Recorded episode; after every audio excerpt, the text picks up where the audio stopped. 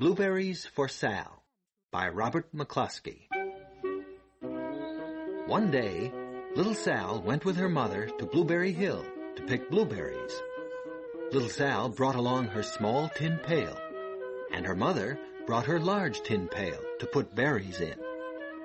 We will take our berries home and can them, said her mother. Then we will have food for the winter. Little Sal picked three berries and dropped them in her little tin pail. Kaplink, kaplank, kaplunk. She picked three more berries and ate them. Then she picked more berries and dropped one in the pail, kaplunk, and the rest she ate. Then little Sal ate all four blueberries out of her pail.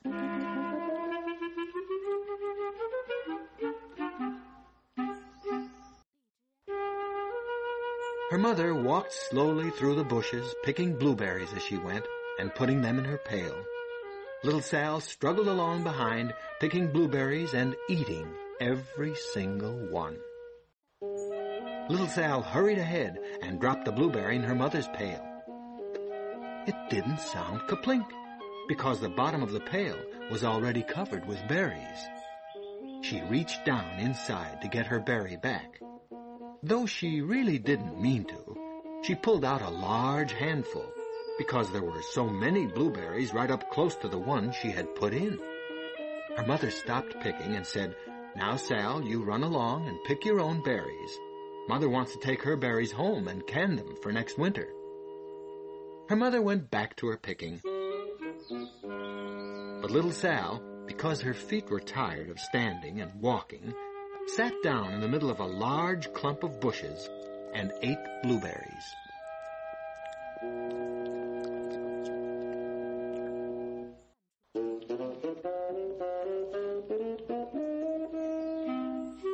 On the other side of Blueberry Hill, Little Bear came with his mother to eat blueberries.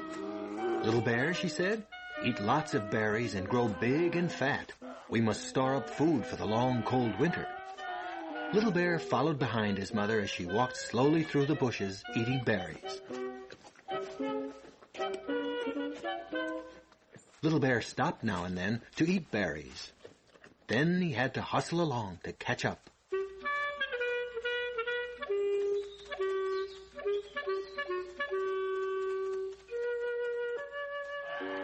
Because his feet were tired of hustling, he picked out a large clump of bushes and sat down right in the middle and ate blueberries.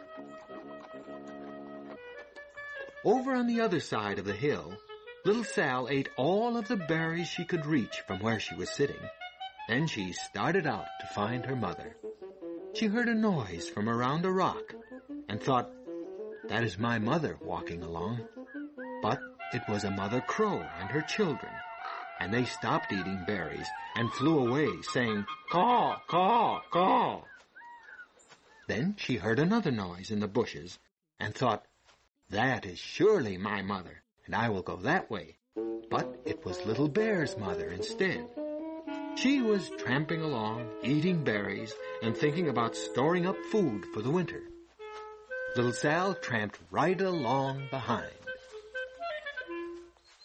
By this time, Little Bear had eaten all the berries he could reach without moving from his clump of bushes.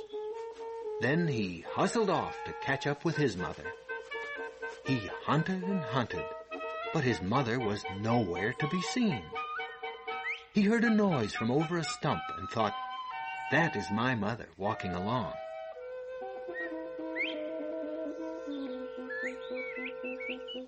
But it was a mother partridge and her children. They stopped eating berries and hurried away. Then he heard a noise in the bushes and thought, that is surely my mother. I will hustle that way. But it was little Sal's mother instead. She was walking along, picking berries and thinking about canning them for next winter. Little Bear hustled right along behind. Little Bear and Little Sal's mother, and Little Sal and Little Bear's mother were all mixed up with each other among the blueberries on Blueberry Hill.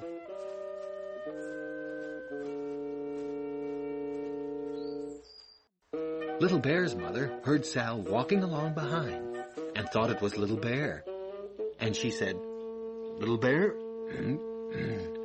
eat all you can possibly hold. Little Sal said nothing. She picked three berries and dropped them, kaplink, kaplank, kaplunk, in her small tin pail. Little Bear's mother turned around to see what on earth could make a noise like kaplunk. she cried, choking on a mouthful of berries. This is not my child. Where is Little Bear? She took one good look and backed away. She was old enough to be shy of people, even a very small person like Little Sal. Then she turned around and walked off very fast to hunt for Little Bear. Little Sal's mother heard Little Bear tramping along behind and thought it was Little Sal. She kept right on picking and thinking about canning blueberries for next winter. Little Bear padded up and peeked into her pail. Of course, he only wanted to taste a few of what was inside, but there were so many, and they were so close together, that he tasted a tremendous mouthful by mistake. Now, Sal, said little Sal's mother without turning around, you run along and pick your own berries. Mother wants to can these for next winter. Little Bear tasted another tremendous mouthful and almost spilled the entire pail of blueberries. Little Sal's mother turned around and gasped, My goodness! You're not Little Sal! Where, oh, where is my child? Little Bear just sat munching and munching and swallowing and licking his lips. Little Sal's mother slowly backed away. She was old enough to be shy of bears, even very small bears like Little Bear. Then she turned and walked away quickly to look for Little Sal. She hadn't gone very far before she heard a kaplink, kaplank, kaplunk. She knew just what made that kind of a noise. Little Bear's mother had not hunted very long before she heard a hustling sound that stopped now and then to munch and swallow. She knew just what made that kind of a noise. Little Bear and his mother went home down one side of Blueberry Hill, eating blueberries all the way, and full of food stored up for next winter.